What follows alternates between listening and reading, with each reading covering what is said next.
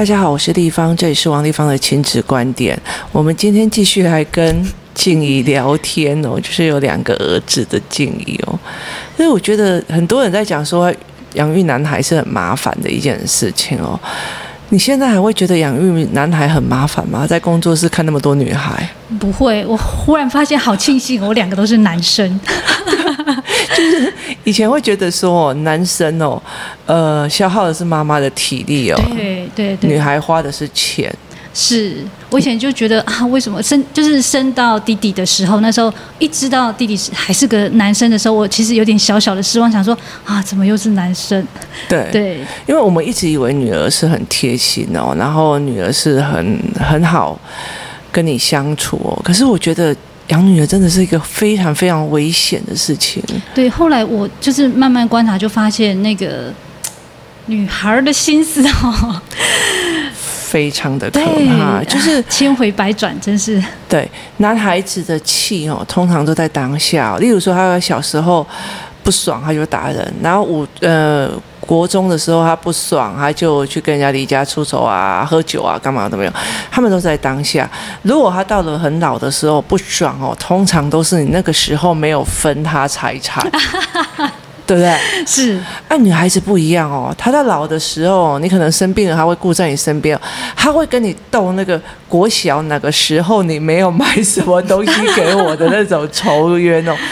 对，那个东西是很可怕的，它就是那个仇一直拉得很远，嗯，对，然后你感觉好像跟他很亲密哦，可以一起去逛街，一起去干嘛哦？不好意思哦，他会拉得非常非常的远，听起来好可怕。对，就是 例如说哦，这样诶，有一次其实。呃，我们最近不是又发现了一个新的教材嘛？那我呃是数学的，那我就跟我女儿讲说，那你就是，因为她虽然已经国中了，我就想说这是小学的，把它拉起来，因为嗯呃，其实国中有很大的部分是小学的概念没有拉的很好。嗯、那那时候我就跟她讲说，你帮我试一下这一套教材，她就问我为什么要试，我说我要给工作室的小朋友看，然后我要。看你的上课，嗯，你用的状况，儿子当然也有事，然后但是后来我们在讲那个相对位置的时候，他们那套教还有在讲相对位置的时候，他说这个我都懂了。我说你知道吗？你有一次哦讲了一句话，让我觉得整个人就哑起来这样子哦，因为我就跟我儿子，那时候我儿子才。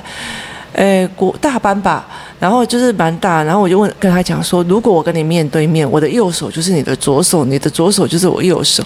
你知道我女儿在她旁边哦，她那时候已经呃国一了，悠悠的讲了一句话说：“妈妈，你知道吗？我到国小四年级哦，不知道在犯了哪一个错子的时候才原来知道这件事。”然后那时候你就觉得天哪，国小四年级，你现在在跟我抓错？对，就是。因为你那时候不会，女孩很乖嘛，所以，呃，也不是说乖，她也是很皮啊。但是问题是她，她不太会去，她不太会去。呃，反抗你或干嘛，嗯、所以其实你不太会理解他原来卡在那里哦。嗯、可是男生马上哦不对了，马上表，你知道吗？那、嗯、是我儿子啊，你儿子那时候在不对。对，刚开始哥哥刚开始不行，对。对，哥哥刚开始不行啊，现在弟弟比较大声了一点，对不对？有有有，弟弟其实他，嗯，弟弟的状况是这样，他之前是在家里都很大声，然后出来。只要有人眼睛看着他微笑哦，然后他就马上转身抱住我这样子。然后后来就是，嗯，我们先前有讲过哥哥的状况嘛，然后弟弟就跟着哥哥，就是一起。我们妈妈在公园蹲着喂蚊子，然后弟弟就跟着哥哥他们这样一整群这样一直玩一直玩。他现在已经这个毛病已经没有了，他现在就是也可以跟大家混在一起。对，其实大部分的人，很多人都问我说，为什么呃，很多小孩子会沉迷在网络哦，或者是小孩子在玩电动？其实他就是对真实的人际关系没有自信心了，嗯、这才是最根本的。你从小到大就是呃，上课来，下课走啊，上完课了为什么还不走啊？那他没有跟人很单独的，例如说，我已经跟你建立到一个很好的关系哦，哎。议什么东西借我一下，嗯，就是他没有那个自信，他每一个每一次在借人家东西，就会觉得为什么地方可以借，我不借不到啊，不熟啊，你听我意思吗？对，对，对，人要熟，然后才会衍生出关系，然后关系才会有借东西或干嘛。嗯，那你借多了之后，或者是说你呃讲多了之后，你就有自信说，嗯，哎呦，我没借到也不会少一块肉啊。对，而这个时候他的自信心就跟所有陌生人就会开始往外扩啊。但是从但是前提是在于是你有没有提供这个环境让这个孩子这样做？对，我以前不了解，就觉得为什么弟弟会这样？对，对，然后后来这样子，哎，终于知道了哦，对，就是因为你没有让他练习嘛，你没有让他懂嘛，一直是口头上一直告诉他说别人是在跟你打招呼啊，然后呃人家只是笑着对你啊，你为什么不敢什么什么就没有用。对，没有用啊，其实就是一直去练习，然后一直就是让他跟大家自由在游玩哦。嗯、但是我们要先讲清楚哦，弟弟从头到尾都没有上过我的课。对，对，因为其实呃，我上完平日班，然后一段时间之后我就休息了，然后休息休到现在哦。后来到最后是因为哥哥的状况，我才开思考班。对对对，那可是弟弟没有上思考班，因为对，因为弟弟他那。思考班是需要学龄后，呃，思考班需要呃会写字，对，需要会写字，对，对对对，然后已经上学了。嗯，那如果你字写不出来，像其实我儿子的书写障碍还是很严重，他都不写嘛，但是他的脑袋也已经就是语言的逻辑很强了。然后另外还有一件事情就是，妈妈不可以过度的干涉小孩的思维。对，所以每次上思考课的时候，我都躲得很远，然后等到哥哥说：“哎，妈妈，你过来一下，我才会靠过去。”对，要不然就是你都在旁边指指点点，你就会被我瞪。就是因为小孩会想要意图是知道妈妈的答案。嗯，对。那那那个东西他就没有办法建立他的思考线，嗯、那我就会。会很不舒服这样子。我们家哥哥是有一个状况，是他觉得我如果在旁边，他会觉得压力很大。对，因为他会觉得他写对写错，他会觉得我会就是脸色不好看这样子。对对，所以他每次他就讲说：“你先到旁边去。”对，其实静有一个非常大的一个呃状况哦，就是他们家每一个人都静静的，安静。对，他们家非常的安静，然后没有那种大声喧哗、开心呐、啊，然后把气发出来那个东西哦，比较少。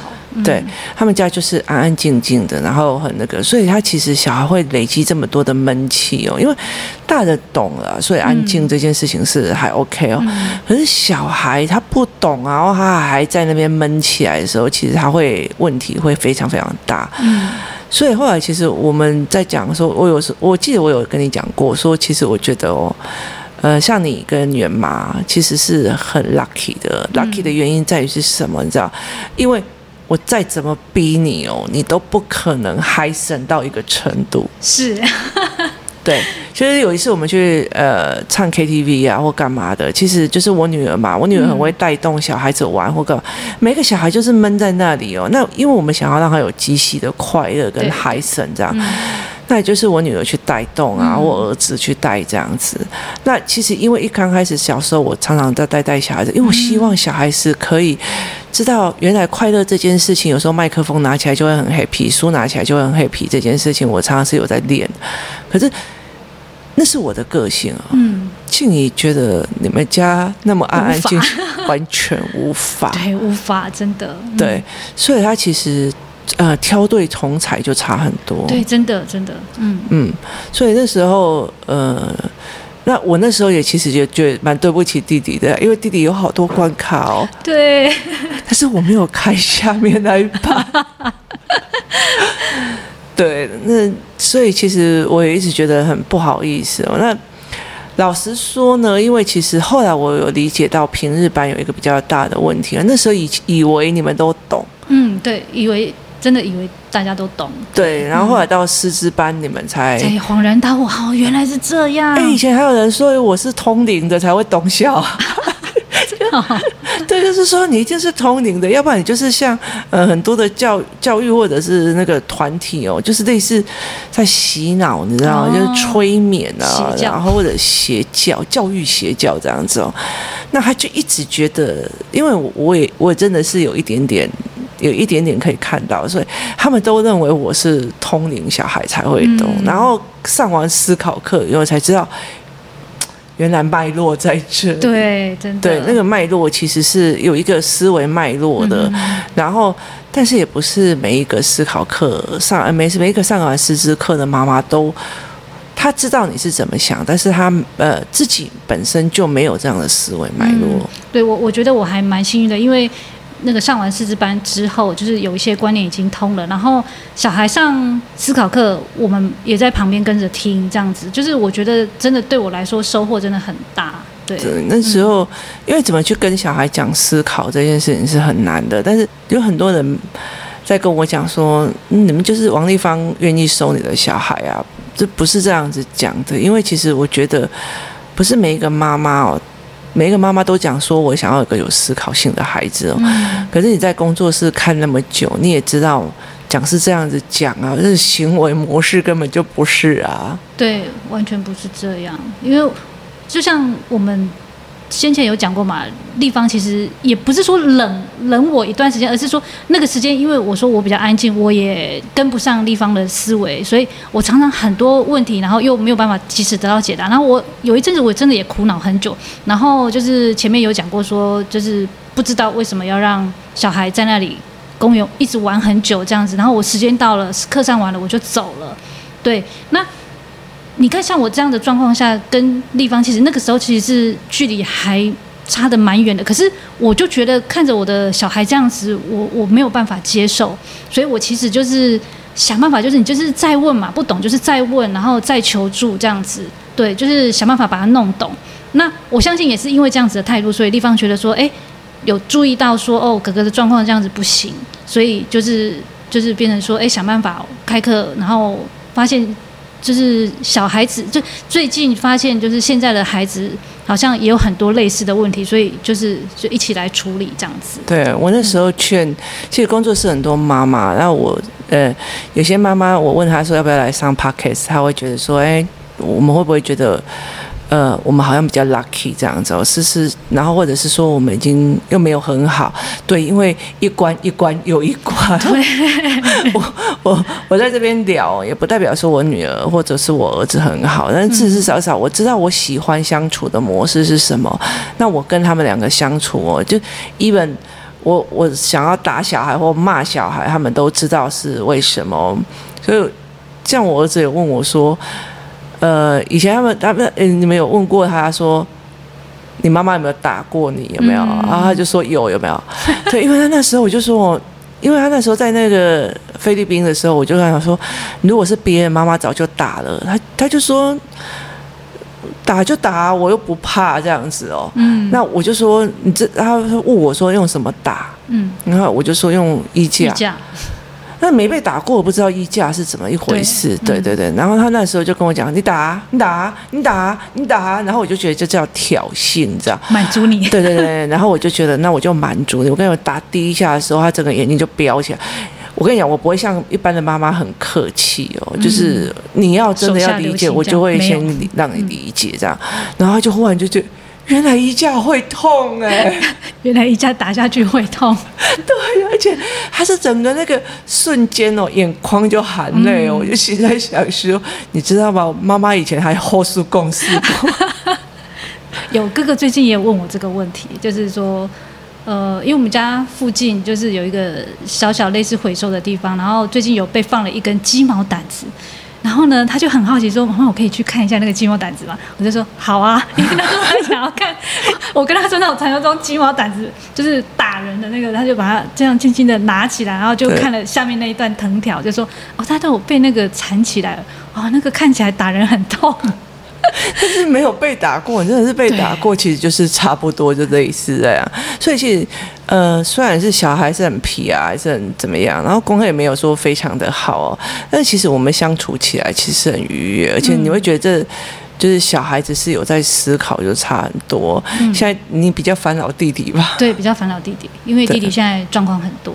对，对弟弟现在状况蛮多的，嗯、而且他其实真的是需要一个跟他年纪差不多的同才团体。对，因为他先前刚开始跟着哥哥跑的时候，因为他太小了，所以他常常会有一点点被排挤。那这个排挤不是说。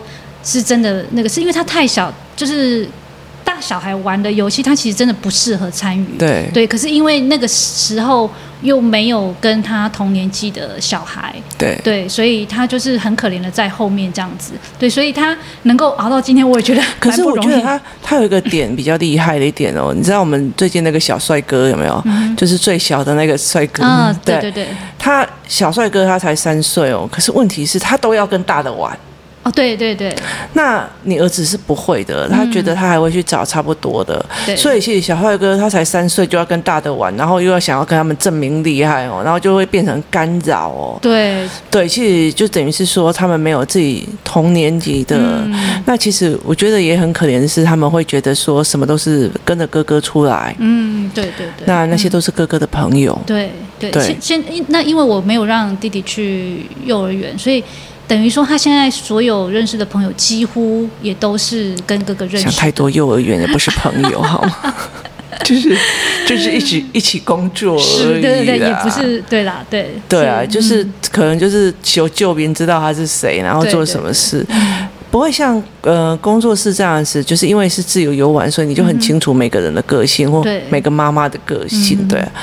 那你现在已经荣登成工作室最凶妈妈，心情是？心情如何？虽然荣登最凶的妈妈，但是也是被人家骂的妈妈。对，你还记得就是上次那个弟弟跟另外一个小女生发生的事情？对，对他他弟弟去攻击别的小女生啊。对，就是弟弟那个时候就是在玩的时候，他没有。没有去注意到那个安全，然后呢，就是东西就戳尖尖尖锐的东西就戳到一个小女生的鼻子，然后呢就被对方的妈妈追着要道歉，然后哎，结果我没有想到弟弟的反应是这样，就是那个妈妈走过去，怒气冲冲的走过去要跟他就是谈的时候。弟弟竟然跑给人家追，弟弟到现在他还没有办法理解，是别人如果愿意跟他讲他错的，就是为他好。对对，他还没有知识性，所以他没有办法去理解。说你告诉我，我就学到了一个东西。对，他现在一直还觉得说你是要来。呃，责怪我。对对对，有点类似像哥哥之前卡住的那个地方。你告诉我我的不好，就是在说我这个人懒了。对，对，他的那个思维架构还没有办法去累积到这一块哦。但是其实我觉得，嗯，真的就是弟弟没有真的很完整，他一直都是在。跟在旁边的，对，因为弟弟大概四四岁五岁的时候，我真的完全没有发现他他是这样的状况，因为那个时候讲就是后来我才就是知道说，就像地方说的，二宝有的时候你看他没有状况，是因为他是在模仿哥哥。哥哥姐姐，他并不是真的懂这些事情，对。对，所以那个时候他讲出来的话，呃，我就觉得说，哎。就是哦，他这么小就已经懂这个道理了哎，然后而且发现其实后来发现其实不是这么回事，他只是会讲那些话而已，他并不是真的懂那些话是什么意思。我觉得二宝跟三宝其实是让人家觉得最害怕。你以为他很懂事，不是？工作室里面有很多的二宝跟三宝根本就没有上过学习动机哦，嗯，跟你讲比。大宝还要拼，对对，为什么？因为他知道这个东西会被人家称赞。对对，弟弟之前就是这样哎，他就是比如说我们就是要做什么作业这样子，对对，可是他就会去很认真的做这样。可是其实这对我来讲，然后大家都觉得说，哦，那妹妹比较好啊，弟弟比较好啊，怎么样比较懂事啊，然后不会像哥哥这样。我跟你讲，那才危险呢，因为他没有自己的思维，不知道为什么他就去服从，然后就去做了这件事情，让我觉得真的就是很忙啊。其实我觉得现在我就在苦恼这三代之间。就是接下来如果能够开课，也就是为了这几个孩子哦。那我就现在想说，如果这样子下去，我真是没完没了。老二、老三，其实像我最近我一直在思考我儿子啊，他的那个那个搞笑跟又好玩哦，因为他其实像姐姐，姐姐有时候到现在还会什么科技的 P P 在那边玩啦，就是就是在。在有趣的这部分，然后有时候上课上累了，像音音乐课上课上累了，然后就开始学那个什么海草舞啊，他已经国二了，你知道？那你知道吗？就是所有的老师跟大人都会觉得国中就是一个塞云在旁边不讲话的死小孩，嗯、你知道吗？中二生这样，那姐姐又会照顾人，又会干嘛哦？嗯、就是大家都很疼她，而且她只要怎么样，她就会开始起来，就是让大就是跳舞啊，然后扭动这样。我后来理解哦，弟弟其实以为这个才是得人疼。哦对，他不知道姐姐其实她有帮助很多小孩啊！嗯、你看他会带领很多小孩，有时候走走出去会牵小孩啊，然后每一个小的对，然后他跟每一个妈妈会一直谈啊，嗯、会会聊天，然后开心就跟别人谈。嗯、对，所以其实对我们来讲是，你们会觉得说这个姐姐跟一般中二生不太一样，对，非常不一样。对，所以是就会觉得哎，这样很开心。可是弟弟误以为哦，他就是搞笑。嗯。对，所以其实我最近也一直在讲说这件事情啊，所以我们现在可以理解，不是同一个妈妈养出来的孩子是一样的，这个不能代表教养无用论哦，是，嗯、对，嗯，呃，你要考虑的就是更广，对，因为每一个小孩他有一些天生的气质跟个性，本来就会有一点差异，对，那他只要有差异，那你。发哥哥跟弟弟发生的同一个状况，他个性不一样，你就不能用同样的方式去对待他。对，而且现在再加上有一个点是，呃，哥哥大部分就是已经往前冲的，他的人生哦，嗯、我跟你讲哦，当哥哥的人不会去考虑后面弟弟们在干嘛。对，我们家现在有一点点明显，就是弟弟只要不小心碰到他，哥哥就会有一点不耐烦，对，对就会觉得。就是感觉啊，你这个累赘，你这个是对对。那可是弟弟的眼神永远都是追着前面那一个跑。对，就是每次只要去接哥哥，然后哥哥只要从一从校门口走出来，弟弟马上冲过去，哇，然后就马上抱住他这样子。对，对，我觉得那个东西实在是，其实你有亲子教养，有你有老大教的好，后面哦就差很多。可是你也会很心疼，其实。嗯，对，就是老大也不需要承担这么多。对啊，嗯、那时候其实哥哥，哥哥那时候写作业也是很想往生啊。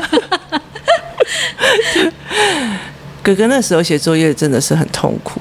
很痛苦啊！我就不懂，我就就是很简单，就是不是很多样的作业，他真的就可以弄五六个小时。然后我在旁边陪着，然后五六个小时他写完之后，我也觉得很回头一看，我匪夷所思，觉得奇怪，这为什么我可以陪着他这样，然后就五六个小时，然后自己气得要死，然后他也闷得要死，这样子，对，就很莫名其妙。然后后来才发现是眼睛的问题。对，哥哥后来发现是眼睛的问题。他他现在戴矫正眼镜之后差很多吗？有啊，他刚开始戴，他可能自己还没有觉得怎么样，就一段像那个时候这样一段时间几个月下来。他自己就有感觉了，他就觉得说不戴眼镜，他自己就觉得怪怪的，就是觉得真的就是没有办法静下心来写这样子。对，他没有近视，他远视，然后眼睛很好，嗯、但是就是写字的时候真的很痛苦。对，对因为他他之前没有戴矫正眼镜，不知道是眼睛问题的时候，他常常就是我甚至就是我我还有朋友就是跟我说，哎，要不要带哥哥去鉴定一下是不是什么过动还是什么？因为他就是。眼睛就是很奇怪，桌上任何的东西，他看到他都想要拿起来玩一下，这样子。对对，就没有办法专注在他的作业上面。他没有办法，他的眼睛会不舒服。嗯。他现在很好玩，他如果来工作室啊，妈妈，因为他只有看近的才需要戴矫正眼镜，看远的不需要，所以他是荣获最容易忘记戴眼镜。然后你要作业一摊开哦，你看到一个塞明又出现的时候，你就知道妈妈眼镜还没收戴。就是他有戴眼镜写作业跟没戴眼镜写作业哦。那为什么会提到这件事情的一个很大原因哦？其实我们在面对小孩不专心或干嘛的痛苦的时候，其实真的要想想，有时候真的不是他。故意的，对，我后来发现是眼睛的问题，我真的好自责哦，因为他先前那个所谓的不专心的部分，我一直觉得是他的问题。对对，因为他比如说他在玩玩具啊、煮乐高什么的时候，我就觉得说，哎，你这个明明做事情就是可以很专心的，那为什么你写作业就是没办法这样子？乐高很大一块，作业很小一个，而且作业每一撇都有细节。对对，因为那时候我不懂。对，所以后来我就觉得好自责，我还跟他道歉说啊，对不起，我不知道原来你是因为眼睛的问题。而且哥哥在这边写作业，疗愈了所有的妈妈，就是还好我们家没有塞明到这种程度。对，就是他疗愈了所有的妈妈。其实我觉得在工作是很好玩的一件事情哦。其实当初哥哥来的时候，你知道所有的妈妈我都是都超羡慕你的。嗯，对，对不对？那时候对对，刚开始。然后呃，然后你那时候也真的觉得说，哎，我的小孩也不会打人，也不会干嘛，不会那种冲撞啊，不会臭干掉啊，对对对对对对。然后你就觉得好庆幸我的孩子是，然后后来发现自己的最大条，就是他其实呃比较难发现，嗯，真的很难发现。对，可是如果没有发现的话，你真的不敢想象他国中要怎么办？大爆炸。对，应该就真的是走爆出来会很可怕。对，就是忧郁症、精神状况的问题这样子。嗯、所以其实，而且你看他加上他写作业，他每次只要写作业的，他不要忧郁症，我都忧郁症。就是我觉得。呃，后来他真的是在慢慢看我们怎么做事哦，嗯、而且他现在很喜欢去工来工作室就坐大桌子哦，然后一直在偷听我们大人在讲什么。对，他就是，然后会问我们为什么是这个样子啊？那你为什么要这样做啊？嗯、就他一直在学我的处理方式，嗯、对，对真的是一个蛮蛮不错的一个小孩哦，真的是有救回来差，对，真的很感谢，对，所以。所以其实我觉得，今天我劝那个静怡来的一个非常非常大的一个原因呢，我说，其实我真的很了解，现在有很多的孩子一直卡在他的情绪的忧郁的问题哦。但是我真的了解说，其实是我们有人走过，嗯，对，我们有走过，然后我们有一样一样去面对哦，而且你真的也是大调整了你的所有的教养方式哦。对我，我真的当初到最在最谷底的时候，我。一度想要带他去看那个儿童的身心科，对，对。我我已经在找，就是考虑这样子，对，要带他去看身心科这样子。他就是一直快乐不起来，对，就是很奇怪，对，然后问什么也都问不出个所以然，这样，对。对，然后事后他跟我，其实最近啊，他就是有跟我坦诚说，妈妈，我跟你说，你不要生气哦，其实我小学一二年级的时候，我都。觉得我很想要自杀，因为我都不知道我活在这个世界上有什么意义，这样子。大家听了就超级惊讶，就觉得为什么一个那个六七岁的小孩竟然居然会有这种想法，然后我就觉得。他到底知不知道活着的意义是什么？然后连这个意义什么都不知道，他居然会讲出这种话，这样子。他有一次跟我讲一句话，我真的整个腿都软了。他就跟我讲说：“地方而已，我不知道为什么，我心里就有一个闷闷的、很难过、想要哭出来的感觉。”我心里在想说：“是呀。” 那个时候你就知道这个东西危险性很大。对对。但是其实我觉得很庆幸的时候，就是他会来跟我讲，然后我会来。嗯会来讲这样子哦，我后来想想，我今天还要再熬你，再多录一期。我们来讲，你跟我有同样一个东西，就是当我们发现学校有状况，但是只有我们的孩子愿意跟我们讲的时候，那是多可怕的一件事情！就是家长群主全部一个天下太平，老师万岁的那个样子。真的是非常非常恐怖，而且我跟你讲，我不止经历一次哦，就是姐姐也一次，嗯，然后弟弟也一次，哇，那真的是太可怕了。不，姐姐后来到五六年，后来也一直在持续很多次哦，就是当我们的孩子越来越会讲话，然后会告诉你家里小孩的状况的时候，这件事情太可怕了。今天谢谢你的收听哦。我们继续练一起，我们明天见。明天见。